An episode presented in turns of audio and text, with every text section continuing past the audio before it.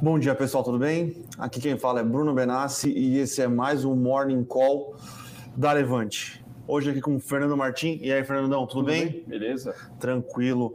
Uh, comentar aí, acho que o último dia de temporada de resultados, né? Sim. A maioria das empresas que divulgaram os resultados ontem são as novatas, então a gente teve uh, Melius, tivemos Desktop, tivemos Panvel? Panvel, Panvel não é, não é, novata, né? Não é novata, mas acho que foi o dia das small small, small mid caps, é. Começou a Panvel começou a ganhar mais visibilidade faz pouco uhum, tempo. Vai. Era sim. uma empresa que tinha um, um, preço unitário de mais de mil reais, sim. fez split, realizou pela primeira vez o Panvel Day, que era algo que eles não faziam, uhum. contratou o gerente de RI.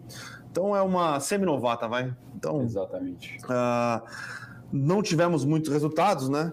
Então, uh, foi um dia relativamente tranquilo. Do ponto de vista de análise. Do né? ponto de vista de análise, né? Do ponto de vista político, continuamos aí com algumas idiosincrasias de Brasil. Uh, lá fora, ontem, tivemos a divulgação de vendas no varejo e produção industrial nos Estados Unidos, ambas vindo bem acima das expectativas, tá, pessoal? E aí, durante a tarde, a gente teve uma entrevista do James Bullard, né? Se eu não me engano, é do, ele é o presidente do Fed de St. Louis. Uh, ele já é um cara que é considerado bem mais é, hawkish né, na, na, na, linguagem, que é um cara que é bem. Uh, ele é não é, ele não é complacente com inflação, né? Uhum. Já dizendo que após esses últimos uh, resultados, após esses últimos dados divulgados, já está na hora do, do, Federal Reserve, na verdade do FONC, né?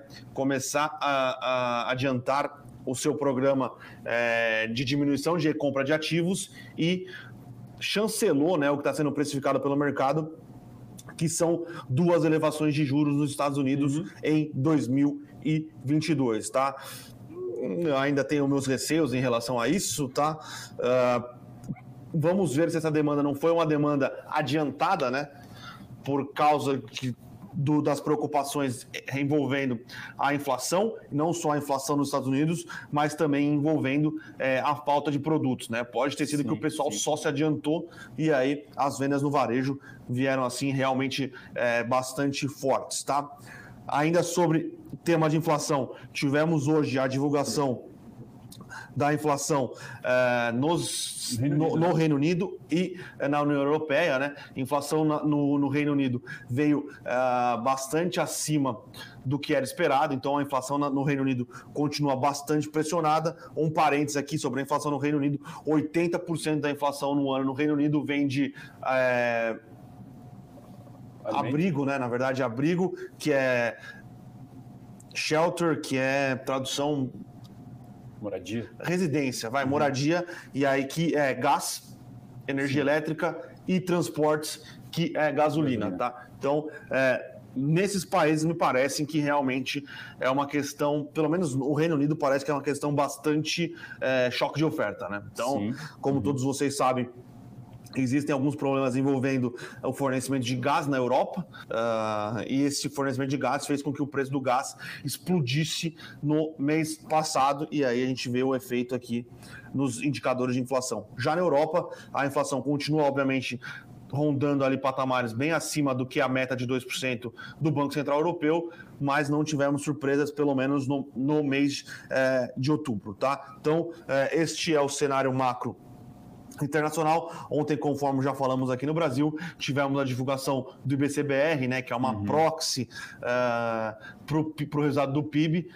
Se você uh, somar os três IBCBRs, né, de julho, agosto, setembro, tivemos uma ligeira retração da atividade pelo indicador do, do, uh, do Banco Central ligeira, ligeira é, de 0,14%, tá? Então, aquelas previsões um pouco mais otimistas que o PIB brasileiro ia crescer mais do que 5% esse ano, parece.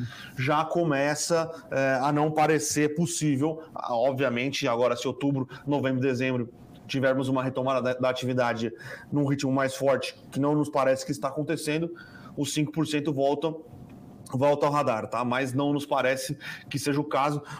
É um crescimento robusto de 5%, porém, comparado com outros pares aí, com outros players, é, o crescimento trimestral da, da Colômbia nesse último, no terceiro trimestre, foi de 3,8%. Uhum, então, uhum. é,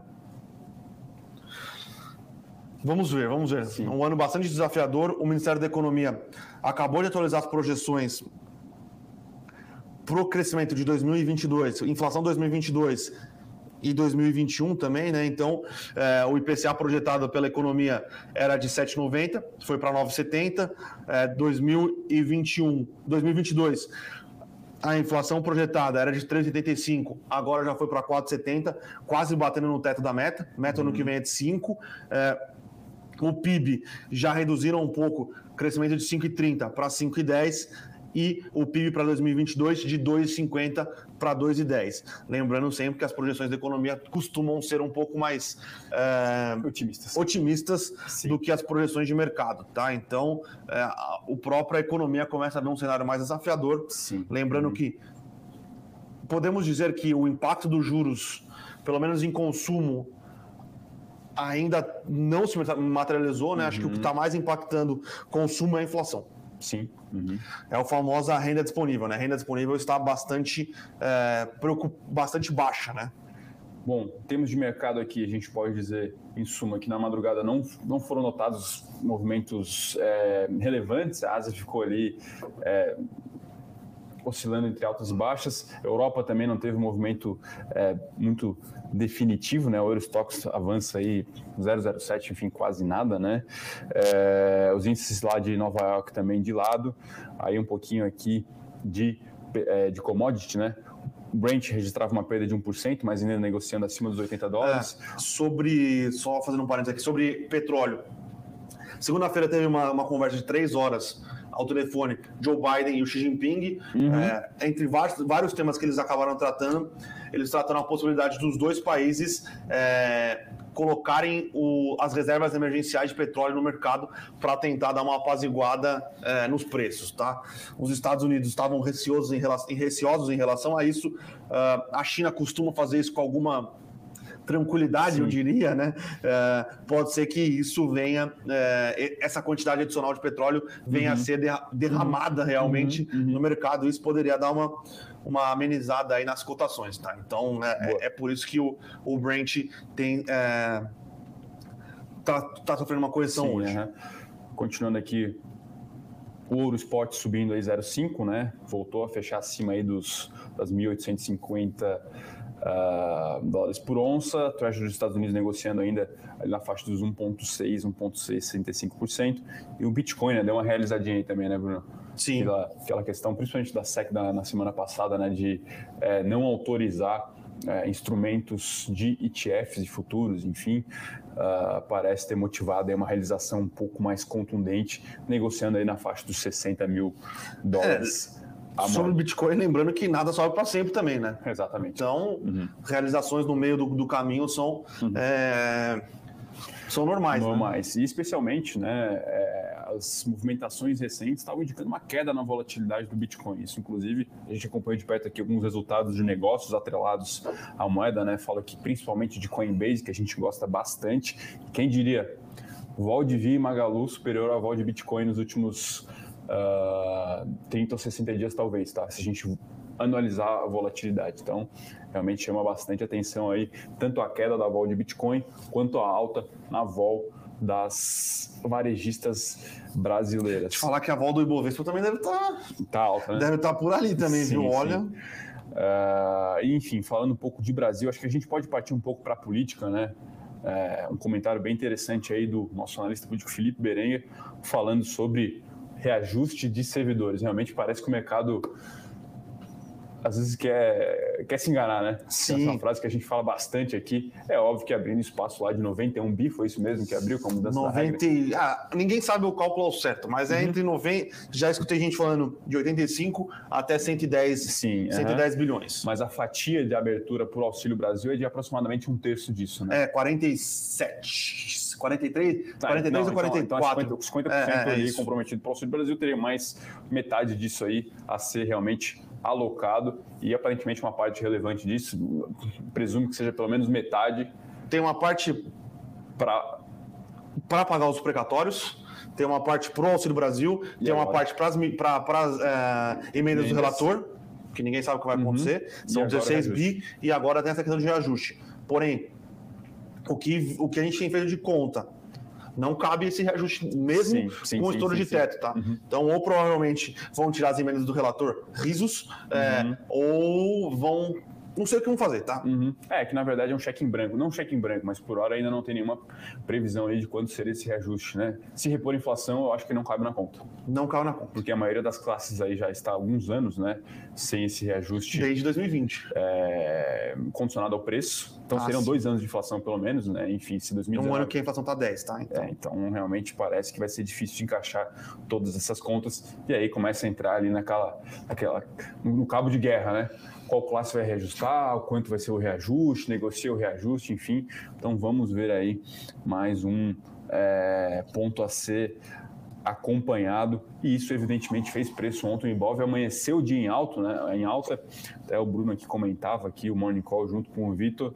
Bovespa, não chegou a avançar ali um pouco mais de meio por cento, fechou em queda de quase dois, né? Então realmente a vol aí bem expressiva no Ibov. Realmente o mercado em momentos aí quer acreditar, mas realmente falta aí um empurrãozinho também das é, do ambiente macro, né? Mas enfim, eu acho que é isso. Eu acho que os destaques macro do dia são esses. É, ontem Ibov, então, em queda de 1,8%. Poucos destaques positivos ficaram praticamente ali por conta apenas das exportadoras, né? Companhias que têm uma exposição a Brasil relativamente baixa. Fala aqui de Suzano que 20% da receita, apenas 20% 10. da receita, apenas 10% da receita é Brasil. Petrobras, enfim, é, se eu não me engano, frigoríficos também andou um pouquinho ontem. É, a JBS terminou no 0 a 0 mas o, acho que o destaque ontem foi o Pão de Açúcar, né? Além do. Além quase do, três ontem. Além da Suzano, que foi a maior alta, o Pão de Açúcar Pão também de açúcar teve foi... um desempenho positivo. Algumas coisas podem ter ajudado. Papel realmente bastante é, amassado, e uh, a economia da Colômbia aí realmente crescendo uhum, uhum. bastante, com bastante força, tá? E lembrando que o êxito é 50% da receita do grupo hoje agora. Uhum. Se você tirar o extra, deve ser mais quase 50% da receita. E o êxito é o é a estrela da companhia Sim, hoje, é. era o açaí antes, agora é, o êxito é a famosa estrela da companhia. E isso aí ajudou o, Pão de Açúcar ontem. Eu acho que não aconteceu nada de extraordinário nas ações, uhum. além de um pouco de realização, depois um repique e Sim. dados melhores vindos uh, da Colômbia, tá? Vamos partir para os resultados micro, então? Vamos, vamos. Temos quatro resultados a comentar aí. É, quer começar? Quer que eu comece aqui por DMED, a famosa Panvel? Pode ser DMED, Grupo Panvel. Resultado bem redondo, tá, pessoal? É... Enfim, o grupo de média, na verdade, ele é mais conhecido pela bandeira comercial da Panvel. Existem algumas unidades é, espalhadas aqui, principalmente pela cidade de São Paulo, mas ela é mais forte. Né? Ela tem uma marca bastante expressiva e reconhecida no Sul, principalmente Rio Grande do Sul, um pouco mais em Santa Catarina e também no Paraná, tá? Resultado bem redondo, tá? A gente vê aqui o indicador de vendas mesmas lojas crescendo aí 10%. A gente pode dizer que em linha com a inflação, vai, mas é, é, é, é um crescimento que pode, dizer, pode se dizer que é interessante. Se a gente pegar a receita, né, linha por linha foi de 18%, evidentemente teve aí abertura de lojas e o lucro bruto é interessante de uh, ah, 242 milhões reais, é, margem bruta de 28,1%, até crescer um pouquinho de margem bruta, conseguiu ter um repassezinho, tá? Uh, EBITDA também, enfim, foi bom, vai 35 milhões de reais aí, 8% de crescimento. Evidentemente foi um crescimento um pouco abaixo de receita, pegou um pouquinho algumas despesas. A gente começa a ver, né, Bruno, alguma pressão também de salário, né, Sim. em algumas companhias, mas em geral, em linhas gerais, vis-a-vis o desempenho das ações extremamente amassado no ano, foi um resultado bem, bem, bem interessante de Dimet, tá? Tem alguma grande novidade? Não, a gente não viu nenhuma grande é, não, não, vimos um grande brilho no resultado, não foi assim, nossa, que resultado maravilhoso, mas um resultado redondo aí, a empresa realmente muito bem naquilo que ela se propõe fazer, entregar um semi-store sales bom, conseguir fazer algum repasse aí de preço e continuar alguma expansão, embora a exposição tenha sido talvez um pouco mais módica do que a gente esperava, né? Tem um digital bom, né? Ele tem um digital Sim, assim. Uhum. Acho que é o melhor digital das empresas uhum. de varejo, de farmacêutico. Inclusive, o digital deles é melhor do que o da, da, da Droga Raia, né? A Droga Raia está expandindo agora, está melhorando agora, né? Enquanto uhum. a Panvel já fazia isso faz algum tempo, ela é uma Sim. referência até no, nessa questão. E acho que não é novidade, mas eles continuam aí acelerando o, a expansão, né? Uhum. Eles tinham uma expansão meio contida, Sim. mas desde o começo do ano essa expansão tem se acelerado. Chegaram à marca aí de 500 lojas. É, parece, uma, parece uma expansão que está sendo bem sucedida. Obviamente, como a gente viu no resultado, um pouco de pressão nas margens, Sim. que está expandindo, uhum. aumentando loja, então você gasta um pouco mais com marketing, uhum. você gasta um pouco mais com pessoal. Uh, eles também desativaram um, um, CD, um centro de distribuição. Uhum. Uh, e abriram um novo. É, essa, 11 lojas aqui. Essa transição de um CD para o outro acaba consumindo um, um, pouco de margem bruta, né? Porque operacional, até, uhum. até ele ficar fazer o ramp-up do, do, centro Sim. de distribuição. Mas, em linhas gerais, é, foi um bom resultado é, da Panvel, tá? Uma ação aí. aqui a cada quatro lojas que ela tem, três são maduras, Sim. uma ainda em fase de ramp-up, como o Bruno falou. E a ramp-up é o seguinte, tem que fazer, a, entre aspas, a divulgação, você acaba se instalando um novo, uma nova esquina, as pessoas ainda vão se acostumando com aquela novidade ali, enfim. Então, realmente, é, isso pode, de certa forma, explicar, entre aspas, alguma pressão nas margens aí na lucratividade, né? Mas, ao meu ver, aqui é um resultado bastante redondo, sem grandes destaques, mas companhia aí, ok, vai, ok. Acho que segue o plano aí e sem. É, acho que não justificaria o desempenho das ações do ano. Sim. Se eu não me engano, cai em mais de 40%, né? Estava caindo 35%, eu acho. Ontem teve uma leve recuperação, uh, mas no ano ainda caem aí 36%, realmente uma queda bastante expressiva para um call do small cap aí que a gente acha que é bem redondo. Vamos para as novatas então? Vamos, vamos, vamos lá. Quer falar um pouco de desktop ou vamos falar antes da querida soja? Vamos de desktop, tá? Desktop, mais uma dessas, dessas empresas de fibra ótica uh, novatas na bolsa, que estrearam ali, fizeram um IPO em julho, junto com ela fizeram um IPO uh, a Unifique e a Brisanet, tá? A desktop tem o seu foco de atuação no uh, estado de São Paulo, né, no uhum. interior do estado de São Paulo, e divulgou os resultados ontem, tá? Os números bastante positivos, tá? Uh, obviamente, se você for olhar a margem, a margem ela sofreu uma retração considerável, Sim. porém uh, a margem do terceiro TRI de 20, cara, de 60%, a margem, a margem EBITDA era inexequível. Uhum. Uh, a própria empresa afirma isso. A margem aqui mais próxima dos 40%, que é o que, que foi divulgado agora nesse quarto trimestre, nesse terceiro trimestre, é o que nos parece fazer mais sentido, tá? Então, uh, a, a Além disso, tem duas novas aquisições que são aquisições relevantes para entrar dentro é, dos resultados da empresa, né? Acho que no começo desse mês ou no final do mês passado, ela comprou a Net Barretos e a LPNet, que vão é, adicionar aí mais 190 mil assinantes, né, para dentro dos seus planos de, de, de, de fibra ótica. Então, uh, é uma empresa, como as outras duas, está usando os Sim. recursos captados no follow-on uhum. para crescer a base, para investir em capex, para melhorar o, para colocar para dentro essas, essas, essas outras, é, outras fornecedoras de fibra ótica e melhorar o serviço delas, né? Uhum. A desktop, como a Unifique, são padrão de qualidade onde elas atuam, né? Então Uh, podemos falar aqui que a companhia ela aumentou a receita líquida em 118%, aumentou a EBITDA em 55%, uh, ah, e aí, como eu falei, teve uma compressão de margem no EBITDA porque ela se expandiu para mais cidades, Sim. então ela aumentou capex, ela aumentou despesa é, com pessoal, aumentou despesa com aluguel, é, isso acabou compre, é, comprimindo, a, comprimindo a margem, mas faz sentido numa empresa que está crescendo num ritmo uhum, bastante uhum. acelerado, tá? Então, é, em linhas gerais, resultado bastante forte, tá? Bastante positivo. Se você, se você colocar é, fizer um, pro forma aqui, né, um pro rata, e colocar para dentro da receita dos últimos 12 meses o que ela já comprou, mais as, as que não estão é, colocadas no balanço porque foram pós terceiro trimestre, que é a Net Barretos e a LPNet, a receita de 12 meses seria, 12 meses acumulados, seria de 730 milhões de reais, tá? Então, com uma receita que foi de. Calma aí que eu tenho aqui o número. 350 milhões, tá? Então, uhum. é, ela dobrou de receita em 12 meses com as aquisições que ela fez, com o crescimento orgânico. Então, é, ela está entregando o que ela falou que ia entregar no, no IPO, Sim. tá? E aí, é, talvez um mercado um pouco mais cético, um mercado pensando que esse crescimento pode ser impactado aí por juros, Sim. por inflação, tem penalizado bastante essas, essas novas entrantes aqui. A gente tem visto Unifique, Desktop e a Brisanet sofrendo bastante desde o IPO, tá? Mas elas estão entregando basicamente aquilo que elas prometeram, tá? Uhum. Inclusive até um pouquinho, é, um pouco mais de crescimento. Então, uh, não sei o que dizer. São bons resultados, são empresas que estão entregando bons números, crescendo bastante, uh, mantendo uma margem razoável, né? Lembrando que a Unifique não perdeu margem, a Unifique aumentou margem é, tri contra tri, mas estão sendo penalizadas aí. Boa.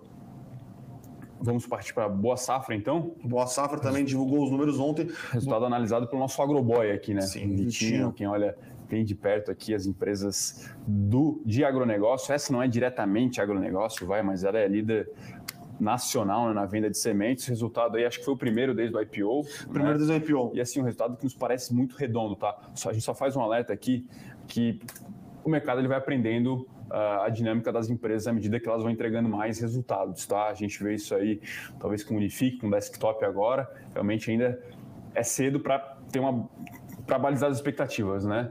Mas, ao que tudo indica, o resultado aqui de Boa Safra vai ser bem recebido pelo mercado. Vou aqui só trazer alguns números, né? Crescimento de volume vendido aí cresceu 21%. E aí tem uma métrica aqui de, de bags, né? Enfim, que é uma métrica mais de volume, Sim. mas é o que representaria aqui 5 milhões de sementes, né? E aí faz um ajuste, né, Bruno?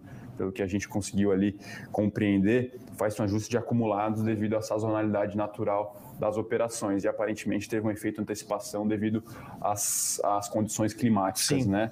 É, mas a despeito disso, a receita que cresceu uh, 55 por 56% vai, o EBITDA cresceu um pouco menos, 45%, e o lucro cresceu aí também mais de, mais de 100%, então teve uma expansão de margem líquida, ao que tudo indica o resultado vai ser bem recebido. Lembrando que esse é um IPO aí que em termos de performance vai sobrevivendo, né? Sim. A despeito de desktop, de Unifique, enfim, empresas que a gente acompanha aqui um pouco mais de perto, as ISPs, né? Boa Safra, se eu não me engano, soltou, veio ao mercado em abril, não, não, lembro a data exata, e a última vez que eu acompanhei a performance, ela estava lá segurando e entregando ali uma rentabilidade positiva para quem, quem entrou no investimento. Né? Então vamos acompanhar como vai ser a recepção do mercado. Momento aqui, vamos ver como as ações estão se comportando. A minha tela aqui subindo, é, enfim, 1,5%, 2%. Né?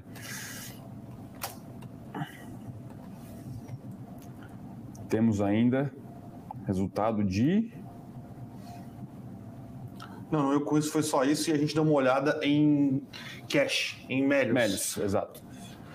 É, Melius é uma daquelas empresas que fizeram seu IPO é, com fortes é, expectativas, né? Uhum. Uh, obviamente, ela ainda sobe 100% pós-IPO, uhum. mas ela veio, fez um follow-on na metade do ano e desde então aí... Uh, uma forte queda, tá? Então, a Melius é o que hoje? É uma empresa de cashback. Né? Sim. Então, é uma empresa uhum. que tem um, um, marketplace, ela fornece, for, fornece, uhum. fornece cashback e uh, ganha o take rate ela ganha uma comissão por vendas realizadas dentro do, da plataforma dela, uhum. né? Então, esse é o business dela. Ela está tentando fazer alguns outros business. Ela tinha uma, ela tem uma parceria, né, com o, o Banco Pan.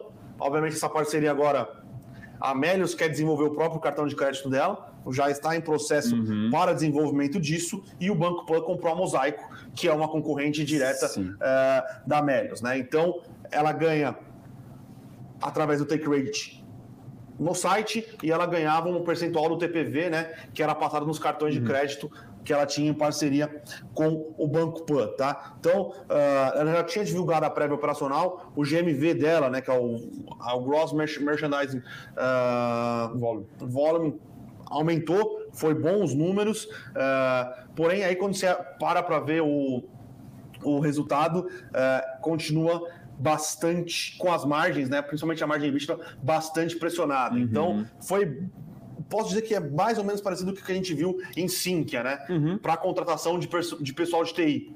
Então, ao, gastando muito dinheiro para contratar o pessoal Sim. de TI e essa contratação tende. É, você contrata o cara de TI agora e ele vai desenvolvendo é, novos projetos, melhorando o site, melhorando a, a, usabilidade e isso vai gerando resultados Sim. no longo prazo. É então, estranho, né? Que é como se fosse.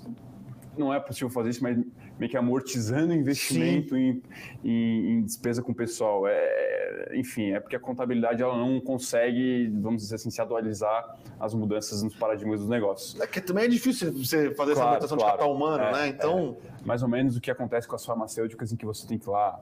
É, amortizar o ágio né, de patentes. Só uma, uma, uma questão, Clear Sale a gente também sentiu um pouco disso, né? Foi um resultado que a gente acompanhou meio por cima.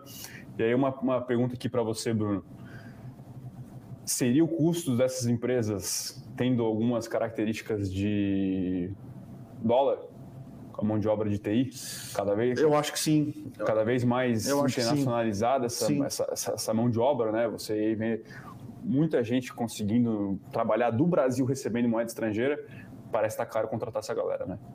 É, o cara, esses caras têm normalmente eles podem trabalhar de qualquer lugar do mundo, né? Uhum. A gente já viu uma, uma parte do outsourcing na Índia, agora uhum. parece que o outsourcing está rolando pelo Globo. É. Então, uh, eu acho que é isso, e eu acho que também tem uma questão do que o Brasil tem uma escassez dessa mão de obra, né? Então você tem competição uhum. de fora, o cara ganhar em dólar, e você uhum. tem uma. não tem muita formação uhum, uhum. dessa mão de obra, deve estar uma, uma uhum. guerra da carne. Sim. A gente até viu aqui na contratação de, do pessoal para desenvolver melhor site, várias coisas, a gente viu também que, Sim. que é difícil. É difícil. E eu acho que está batendo pesado nessas empresas. no limite sobra vaga, né? Sobra vaga. E, enfim, uma curiosidade aqui, se alguns anos, algumas décadas atrás, vai, pelo menos duas, três décadas, é, os papais aí sempre uh, recomendavam a formação nas áreas de engenharia, parece que isso vai escoar um pouco agora para a tech. Né? Sim. Enfim. Até porque tem uma, começa a ter uma competição um pouco desleal também, que é banco. Uhum. Itaú contratando pancada Sim. de gente, BTG contratando pancada de gente, XP contratando pancada de, pancada de gente. E esses caras têm um bolso grande, né? Sim, tem sim, ROI, sim, tem receita, e eles conseguem é, fazer bids um pouco mais agressivos. Então, é, eu acho que é, é, um, é um setor que deve ter uma, uma pressão de salários bastante relevante. Lembrando que é um setor que negocia múltiplos altos, uhum. então uh, resultados aí que vêm um pouco abaixo das expectativas costumam ser penalizados. A gente viu, não é, não é o mesmo case, mas a gente viu isso com Via, Via Varejo e com Magazine Luiza Sim, também, é. apanhando é, bastante no pós-resultado, tá? Agora, Mélios, faz site, cashback, legal. Cupom, né? Cupom, cupom né? agora quer desenvolver um, um, banco digital. E assim, um, curiosamente ela sobrevive no ano ainda, tá? Sim, não, não. Entrou. Tá. Mas assim, ela chegou a bater 12 reais, a queda agora do Duradal. Imagina quem comprou a 12, né? A queda aí de 75%, enfim, uma queda muito expressiva. E assim, acho que o qual macro, né, Bruno, tanto de Meris como de ClearC, ClearC é uma, uma, empresa que desenvolve e comercializa tecnologia antifraude, tá? Então ela, ela recebe ali uma, uma, uma, comissão, vai, por transação é, fechada nos e-commerce. O qual macro é varejo. E o varejo eletrônico específico parece estar sofrendo um pouco mais que o varejo físico em algumas é, unidades, vamos assim dizer. Né? A gente até não acompanhou esse tão envio em Magalu, mas se a gente tiver as vendas do, do, do varejo que sai, enfim, em alguma medida foram menores, Sim. foram menos piores do que nas lojas físicas dessas companhias. Qual macro é esse? O varejo agora ainda, a gente viu aí na última semana, Melios já caiu, ClearSale já tinha caído antes do resultado, então, talvez o desempenho aí de curto prazo tenha sido é, antecipado, vai, já não se esperava um resultado tão expressivo por conta disso, né? Sim. Posso fechar aqui com o internacional, então? Pode, pode. É só uma questão que eu acho que uma boa parte dessas empresas que vieram são modelos de negócio que foram vendidos a. Foram vendidos a. Que pintados de ouro. É, assim. o Total o TAM, né? O famoso Total Addressable Market, né? Que é o uhum. mercado endereçável delas, é infinito. Uhum. Uh, iam criar outras opcionalidades. É.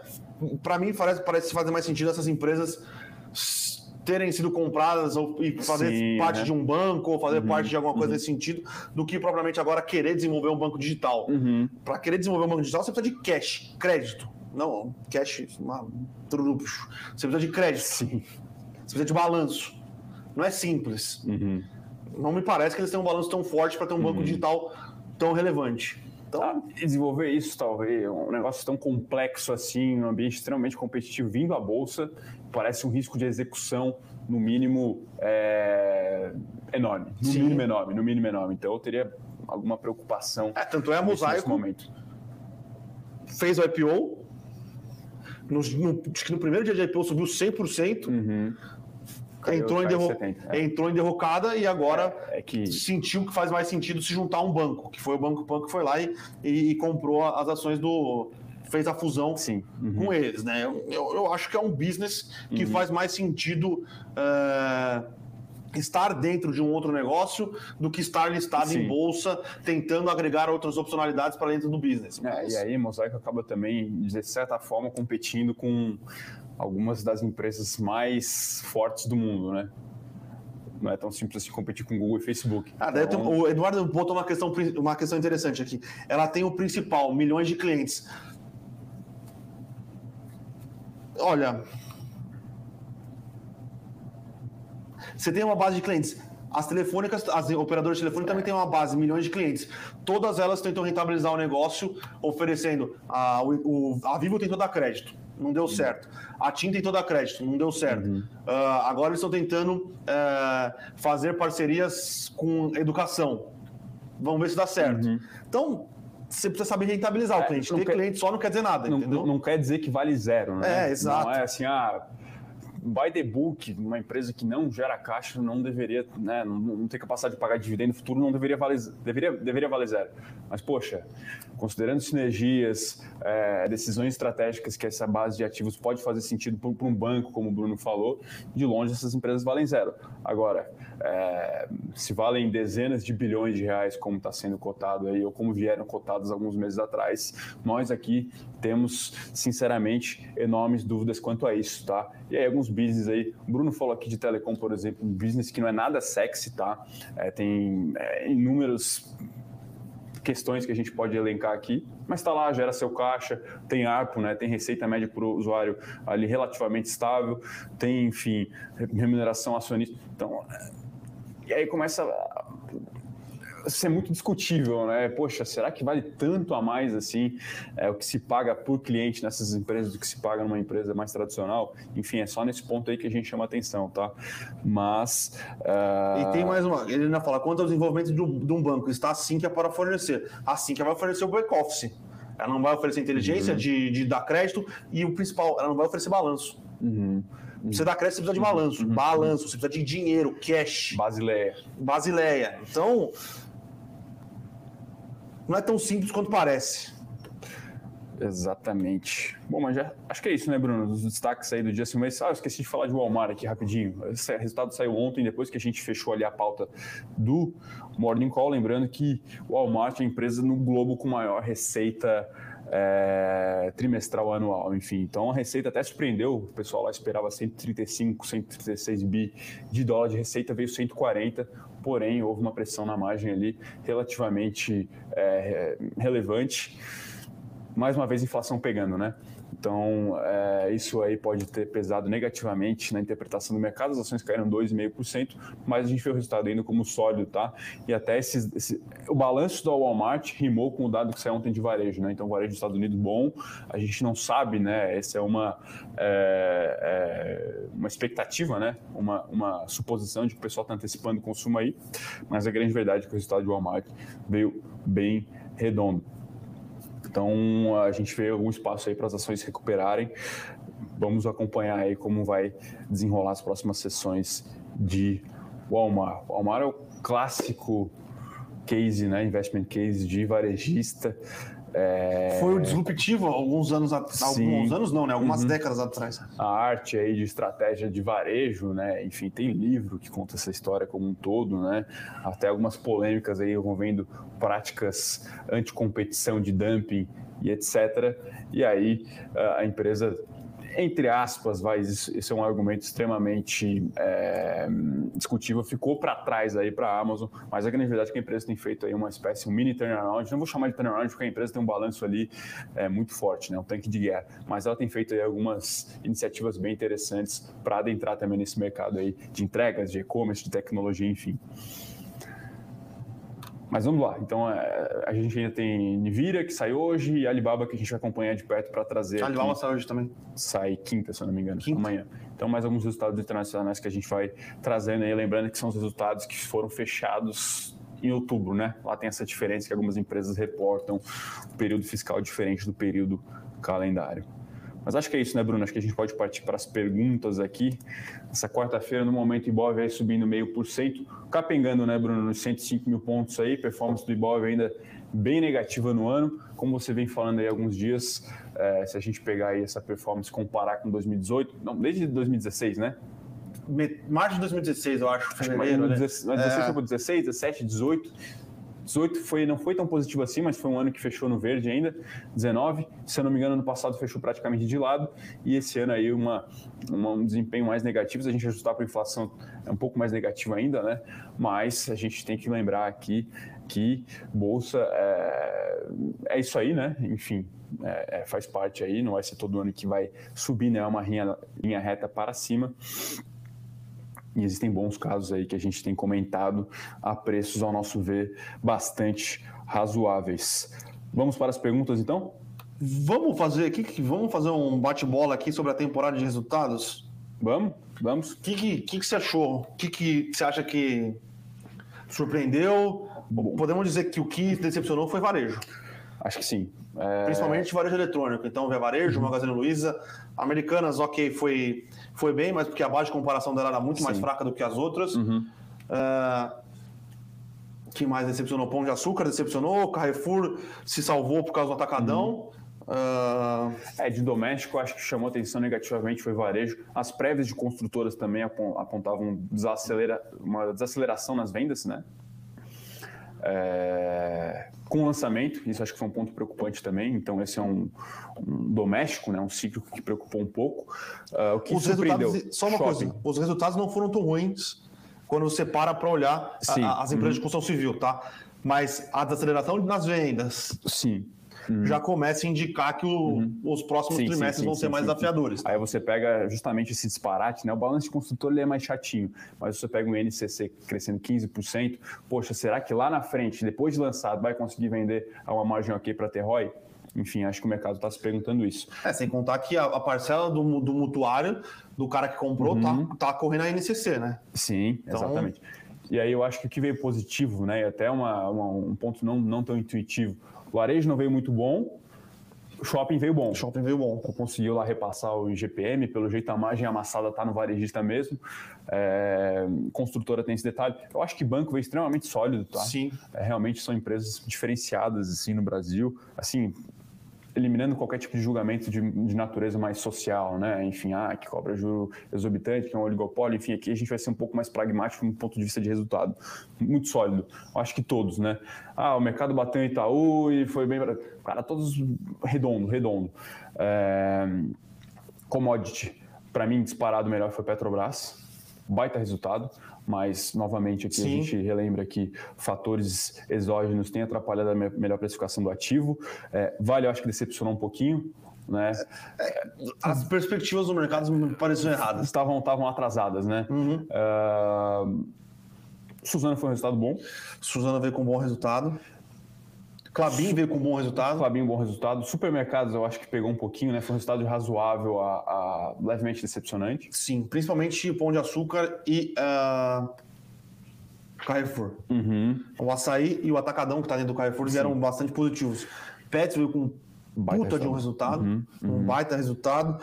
É, então, em linhas gerais, acho que diferente do, do, do, segundo TRI, que quase tudo veio com excelentes resultados, até porque a base de uhum. comparação era bem ruim não foram tão, tão bons resultados assim Sim, é, como no trimestre anterior, né? Você uhum. já começa a ver que o, o, que é mais cíclico doméstico Sim, é. talvez uhum. tem, tende a sofrer um pouco mais, o que tem uma, uma diversificação mais lá fora, ciclo doméstico tirando bancos, né? Que bancos sim, sim, sim, são é, extremamente resilientes. Sim. E o que depende de lá fora foi bem. VEG uhum. foi bem, uhum. lembrando que VEG tem uma parte relevante da sua carteira atrás da exportação. 60% quase. É. Outra parte de commodities que a gente não falou que foi bem foi Gerdau, tá? Uhum. Gerdau, diferente da CSN e uh, da Uzi Minas, não depende de, uh, de mineração, né? Ela basicamente depende uh, da siderurgia para gerar resultado e tem é, uma parte considerável até da sua receita vindo dos Estados Unidos, tá? uhum. tá? Então ela teve um resultado recorde bastante positivo, o resultado de Gerdau, tá? Então é, eu acho que é isso. Aí tem alguns casos é, interessantes. Pets veio com, com números Sim. muito fortes, uhum. uh, ah, JBS números muito fortes, Marfrig uhum. números muito fortes, uh, Minerva apesar dos pesares, ter mais concentrado uhum. na América Latina e depender bastante de exportação para a China, bons resultados, tá? Minerva tem uma capacidade de execução e trading, saber onde ela bate mais, onde uhum. ela bate menos, onde está melhor para exportar, onde não está melhor para exportar, que é surpreendente, tá? Vamos pegar aqui metade do índice, vai. Bancos, bom. Petro, bom. Vale, um pouco abaixo. Ambev veio muito bom. Ambev, Ambev veio surpreendeu. Bom. Vai pegar aí mais algumas companhias que têm um peso relevante, né? porque a composição é via market cap do free float, né? Sim. VEG, bom. É... BTG, bom também, é uma das empresas com maior capitalização de mercado agora da Bolsa Brasileira. XP, que não está negociado, mas vale quase 100 bi de reais. Bom também. Então, em linhas gerais, que tem segurado até o desempenho do Ibov me parecem as blue chips, né? Sim. E até no passado era um quadro diferente, lembra, Bruno? Que empresas de capitalização menor, que é, mais, mais asset light, enfim, foram tiveram um desempenho ali bem acima. Acho que sim, um dos calls mais opportunities dos últimos dois, três anos foi comprar banco no passado, né? Realmente a gente teve lá Itaúsa a oito reais, se eu não me engano. É, então são, são, são calls realmente clássicos de Brasil, né? É... E falar um pouquinho lá de fora, as empresas que a gente mais acompanha, e até a gente falou disso no começo da temporada de resultados, ficar de olho em margem, né? É... O varejo de Amazon veio ok, com margem pressionada. Isso até ditou um pouco o ritmo de Brasil aqui. Apple sofrendo com supply chain. É... Microsoft, resultado bom, ok, redondo. Facebook, Resultado bom também, redondo, mas também sofreu um pouco com o supply chain, porque de certa forma sofre um pouco o trend de varejo. Google, resultado muito bom. YouTube voando. que mais? Netflix, é, Netflix, resultado bom. resultado bom também. Bancos nos Estados Unidos, resultado, resultado bom, forte. Forte. que mais? Tesla, resultado bom. A empresa está tendo um ramp-up bem interessante, mas realmente o preço é doido, loucura, né? Então, em linhas gerais... Tiveram dois... Na verdade, teve um IPO semana passada da empresa que é invertida da Amazon, se eu não me engano, sim, que já saiu explodindo, outra empresa de, de carros elétricos. Sim, sim, é, sim, sim. Uns valuations assim meio, meio exorbitantes. Malucos, né? Mas em, em, linhas gerais, isso, tá? Essa temporada me parece que foi um pouco mais forte lá fora do que aqui. No segundo tri, não. No segundo tri, realmente, por via base de comparação, tudo, foi realmente um trimestre que o Brasil praticamente lavou a alma ali. Ponto bastante interessante de Magalu. A gente é, escreveu lá para o RI para perguntar um pouco sobre aquela provisão de estoque que a gente comentou aqui na sexta-feira.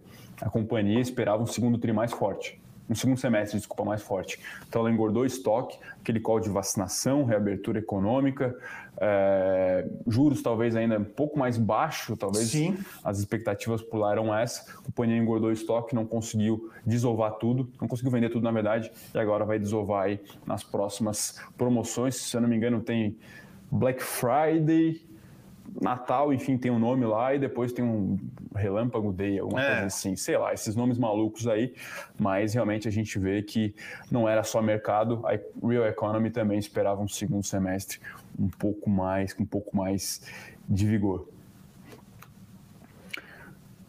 Vamos para as perguntas, Vamos então? para as perguntas, então. Luiz Alberto que fala que o Levante estava em peso em Serra Negra, né? O pessoal que se recuperando ainda, que anotou a placa aí, Benassi? Ah, eu fiquei tranquilo. É. Então, realmente, podemos dizer que foi a... quase como o primeiro happy hour oficial do Morning Call aí, né? Sim, é, pô, basicamente então... isso, né? O pessoal que pergunta do follow-on de pets, acima do Precificação preço... Precificação é hoje. É. Amanhã. Precificação é hoje amanhã. Não tem o preço ainda, tá?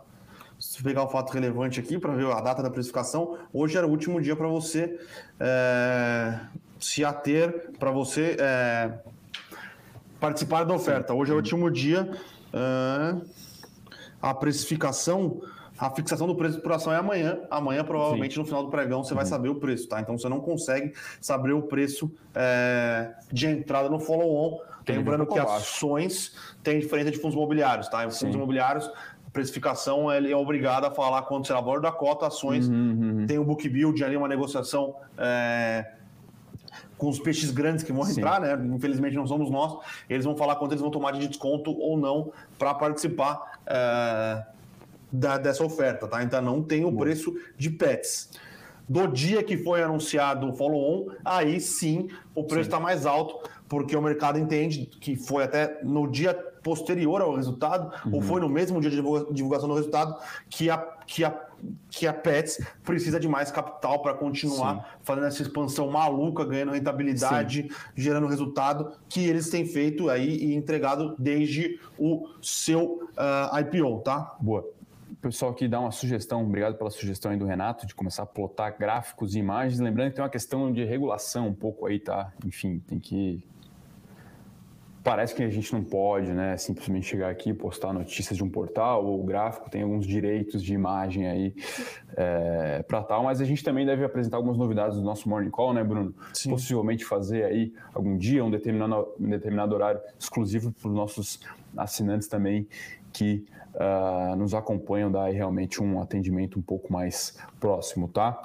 Uh, Guilherme aqui tem uma pergunta interessante. Enquanto não baixar os juros, as construtoras não recuperam. Só lembrando, né, o mercado é uma máquina de antecipação, né? Sim. Então, quando as construtoras estavam negociando a duas vezes book no final do ano passado, tinha uma expectativa de que é, 2021 ia ser muito bom, ia continuar lançando, vendendo a rodo. É... Mas o preço realmente já estava ali um pouco pouco mais alto. Se eu não me engano, o múltiplo preço book do final do ano passado da média do setor estava maior do que do começo do ano. Sim. Então, realmente foi uma, um frenesi, vou assim dizer. É...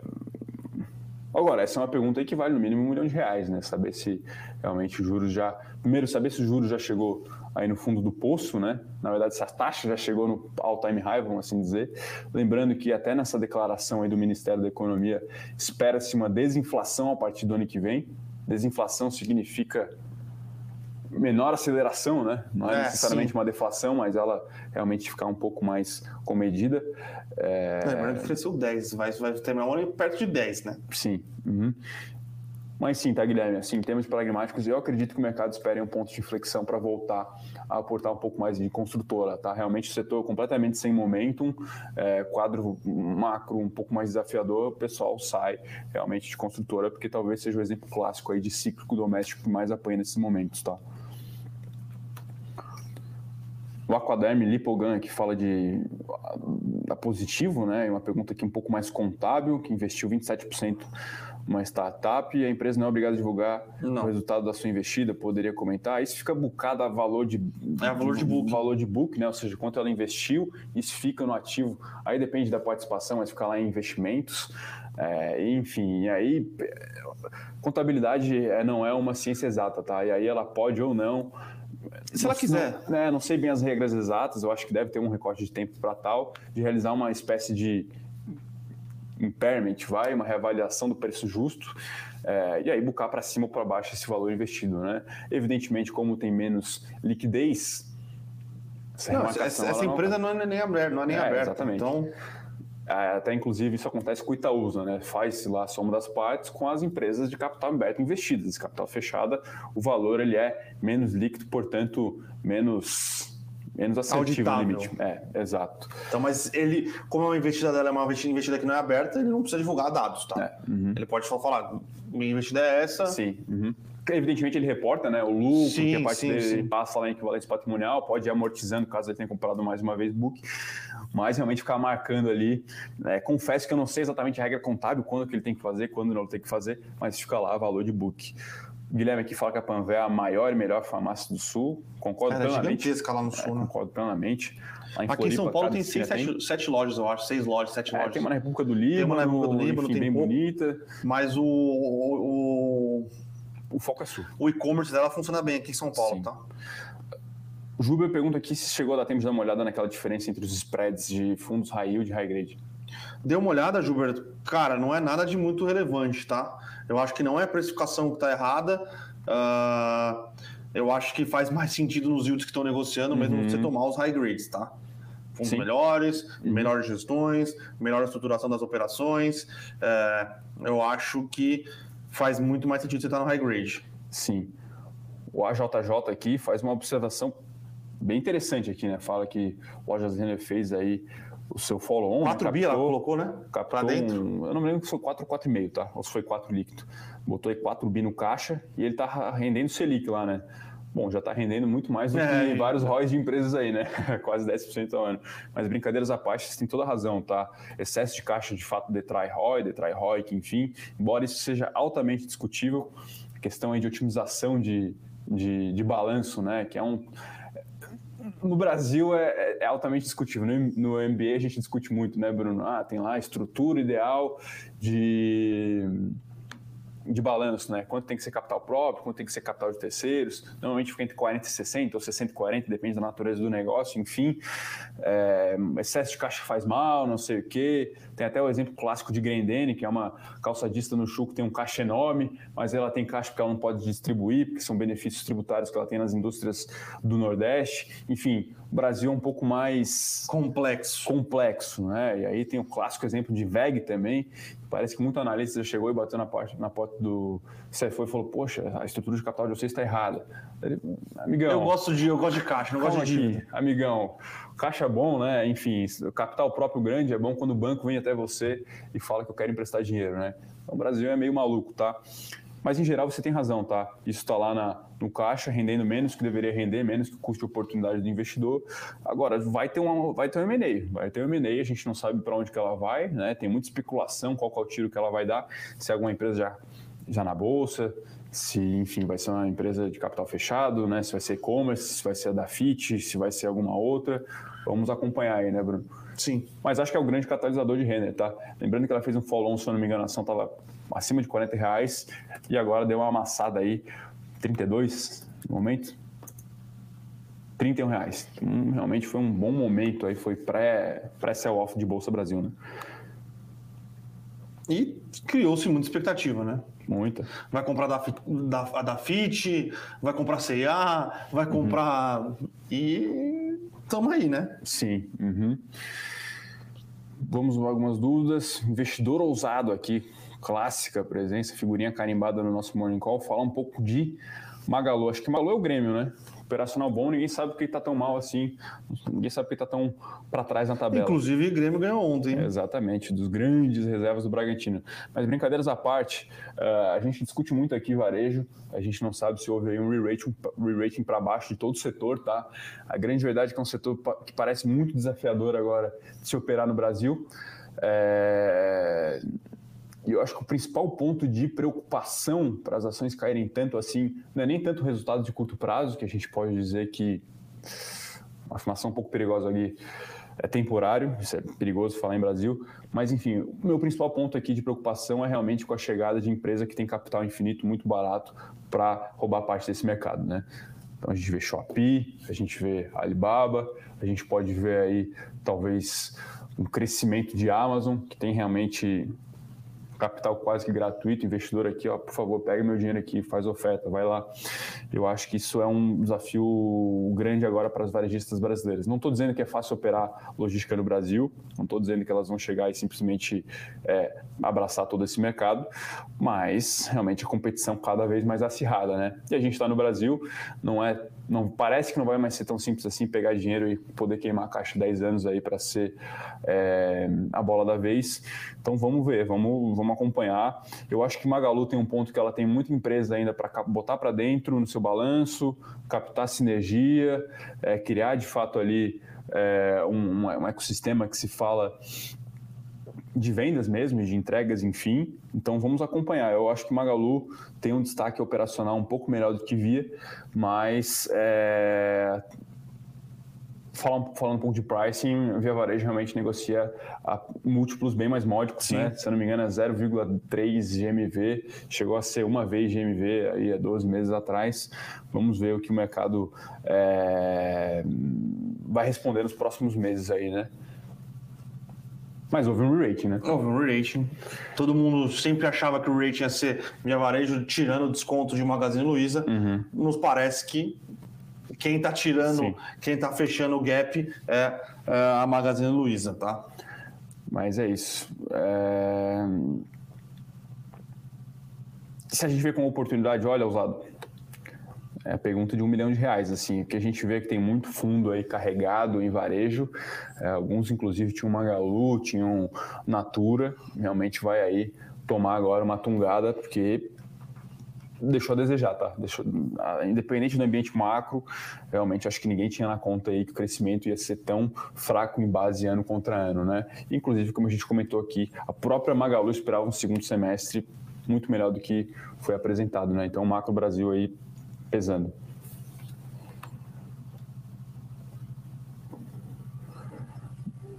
Uma pergunta para você aqui do Descobridor de Sete Bares. Inclusive, fiquei sabendo que o Descobridor de Sete Bares é maratonista, hein? De é, bar? Então. Não, não, maratonista, 42 km. Que isso, velho. É, então. Uh, bom dia, dupla. Qual o sentido do XP Log apanhar tanto nos últimos 12 meses versus o fundo do Credit Suisse, né? o, o HGLG? Uh, Cara, eu acho que a execução do Credit Suisse no, no ano, distribuição de resultados, reciclagem de portfólio, uh, essa reciclagem de portfólio permitiu que o fundo distribuísse dividendos. Uh, um, ele conseguiu rentabilizar melhor uhum. os, seu, os seus cotistas, mostrando uh, algumas, uh, alguns pontos positivos da reciclagem de portfólio, enquanto uh, o fundo da XP Uh, ele ainda tem uma inadimplência, na verdade, uma inadimplência não, ele tem uma vacância um pouco mais elevada, uhum. distribuiu menos dividendos. Uh, acho que o fundo da XP está precisando dar uma, uma corrida atrás do, do, do, uhum. do, do, prejuízo, tá? Quanto o, a execução do, do, do HGLG é primorosa. Então, uhum. não que o XPLG seja ruim, tá? Uhum. Mas ao você comparar as duas gestões, me parece que a do Credit Suisse está um pouquinho uh, acima da, da, da, XP, tá? O, o HGLG, inclusive, ele ultrapassou em liquidez, não? Ou em, ou em participação em fixa, alguma coisa assim, enfim. Eu botei, acho que sim, botei o Bruno aqui na, eu na fogueira agora. Mas realmente ganhou um destaque diferenciado. Mas é o fundo mais velho, é o, é, uma, é o primeiro fundo de logística, não, uhum. não sei se é o uhum. primeiro, mas é um dos fundos mais velhos de logística, um dos maiores, sim. Uhum. é uma capacidade de execução da equipe primorosa. Uhum. E o, HG, o, o XPLG também tem uma boa equipe de gestão, mas tem algum está enfrentando um pouco mais de dificuldades do que o fundo é, do Credit Suisse, tá? Boa. Investidor usado que lembra. Vamos Paulo Nunes aqui. Acho que eu prefiro lembrar o Grêmio de 2017, vai? Campeão da Libertadores. Éramos felizes não sabia, né, Bruno? Quem diria, hein? A despeito do, do episódio, né, de, de, de do Wesley Day foi um ano realmente ali de. 2018? Não, foi 2017, né? O Wesley Day foi? Foi 2018. 2017. 17. Foi em 17, né? 18 foi a greve 17. dos caminhoneiros. Exato. Então, realmente, a gente era feliz, não sabia. Uh... Era a bolsa batendo, subindo praticamente todos os meses, 2017. Quatro aninhos aí já passados, né? 2016 também era um absurdo. 2016, Grêmio campeão da Copa do Brasil em cima do Galo. Então, tempos áureos aí. Realmente, Pedro Jeromel e Kahneman na zaga eram. Novos, né? Porque eles continuam na zaga até Exatamente. hoje. Exatamente. O descobridor dos Sete Bares fala que tem processo de turnaround aí, que a maratona era 2016. Então, realmente, agora parece que está um novo ciclo de maturidade, né? O Rafael aqui fala que Magalu perdeu suporte de 10 reais. Olha, um dia a gente deve trazer o Henrico aqui, tá? Para falar um pouquinho de gráfico. Realmente não é a nossa praia.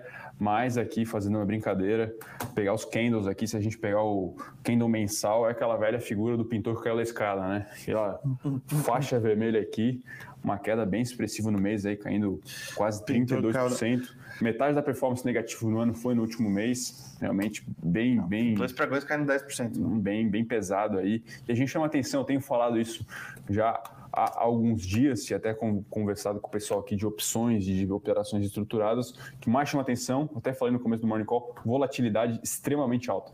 Então, realmente, o pessoal aí no mercado de opções deve começar a treinar isso, né? O famoso cemitério de malandro, porque a volta é um absurdo, um absurdo, um absurdo. Não é normal o papel cair 10, até antes do resultado, caia 10, subia 7 no dia seguinte. Então, a vol, né, que é a segunda derivada do preço, realmente explodiu nos últimos pelo menos 60 dias aí no setor de varejo brasileiro. Bom, acho que é isso, né, Bruno? Sim, sim, sim. Só lembrando que a gente já discutiu isso aqui algumas vezes.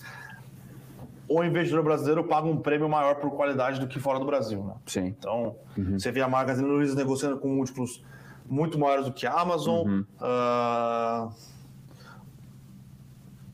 VEG negocia com múltiplo muito maior Absurdo. do que qualquer uhum. indústria uhum. americana, qualquer indústria americana, que mais tem de coisa que negocia com prêmio prêmios bizarros, assim. É, a gente pode... Growth, você pode pegar Banco Inter, é. você vai é. pegar o Nubank que vai fazer o IPO. Uhum. Uh, então, e aí algumas coisas um pouco mais de velho, pô, banco tradicional brasileiro negocia oito uhum. vezes lucro. Sim. Uhum pode ser que num cenário um pouco mais desafiador, que é o que a gente tem visto, visto agora, é talvez o mercado pare de pagar tanto, tanto prêmio, né? E até talvez com maior facilidade, né, em termos de acesso e, enfim, até mesmo conhecimento, né, dos, dos é, institucionais em começar a alocar em investimentos internacionais, passe a ter uma reavaliação de casos de investimento de qualidade no Brasil, né?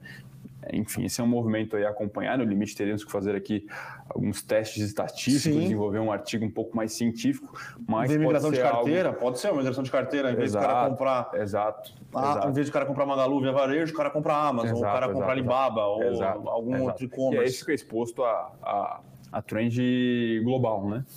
E-commerce global, enfim. Mas é, a gente sempre lembra aqui, agora uma cabeça um pouco mais velha investe, o Rafa, né, que é nosso estrategista-chefe, também gosta bastante desse call.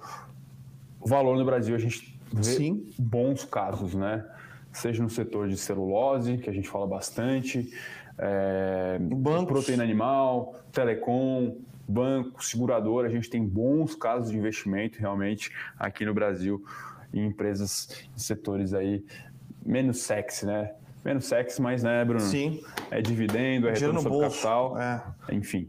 O Bovespa aqui, como ontem virou, chegou a subir quase 1%, agora virou para uma ligeira queda de 0,20 uhum. e o dólar... É 5,50, né? Uma leve alta, né? O dólar bateu 0 a 0 aqui, agora deve estar deve tá virando também, estava caindo uhum. mais forte, deve virar... É... Eu não vi como é que tá lá fora, não sei se foi a abertura lá fora que desanimou aqui.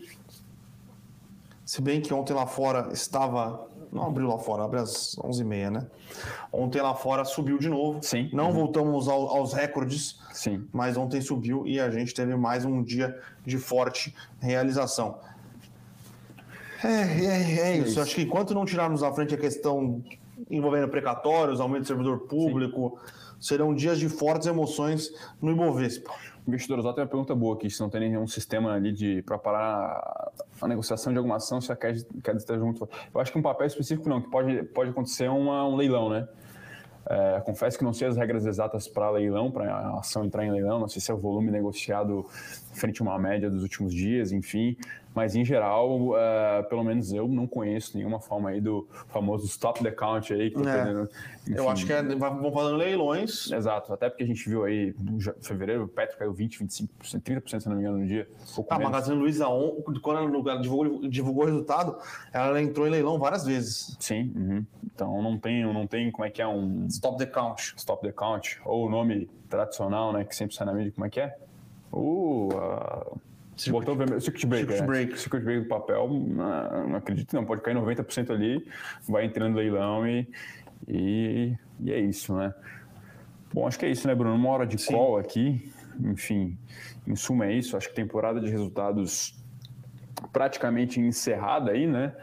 É, bom, fizemos o panorama geral em breve a gente também deve fazer aí alguma algum relatório olhando 2022 aí, então o pessoal pode sim. esperar, a gente deve fazer aí alguma é, vamos, enfim, estudar algumas recomendações aí abertas para dar um direcionamento para o pessoal, de repente recomendar aí uma ação, um fundo imobiliário, pensando em 2022, dado esse cenário um pouco mais turbulento. Possivelmente a gente pode vir aqui fazer uma live, né, Bruno? Sim, sim. Com o Rafa, o Bruno aqui fala de fundo imobiliário, eu posso falar um BDR, enfim, todo mundo aqui dá esse panorama geral do que a gente espera para 2022 e de repente com uma recomendação aberta.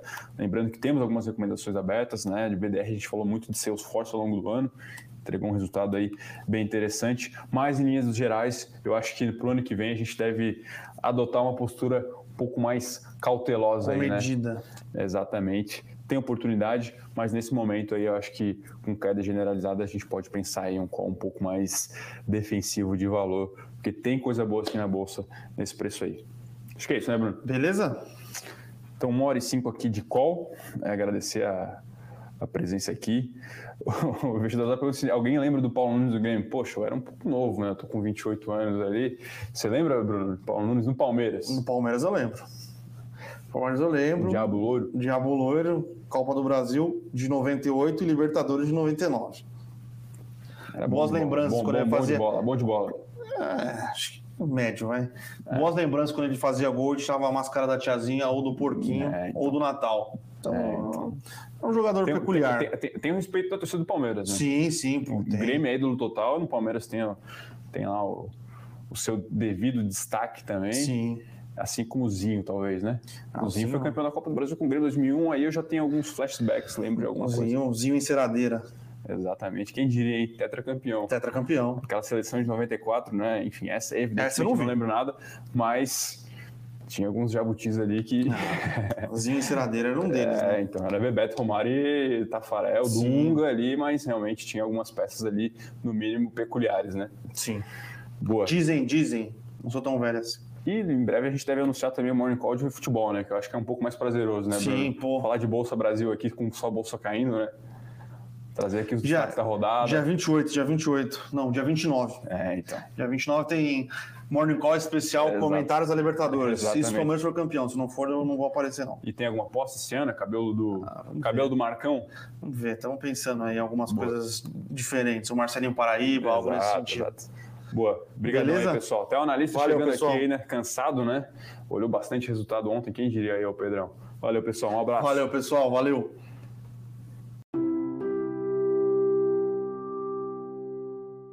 Para saber mais sobre a Levante, siga o nosso perfil no Instagram, levante.investimentos. Se inscreva no nosso canal do YouTube, Levante Investimentos. E para acompanhar as notícias do dia a dia e mais sobre a Levante, acesse nosso site levante.com.br.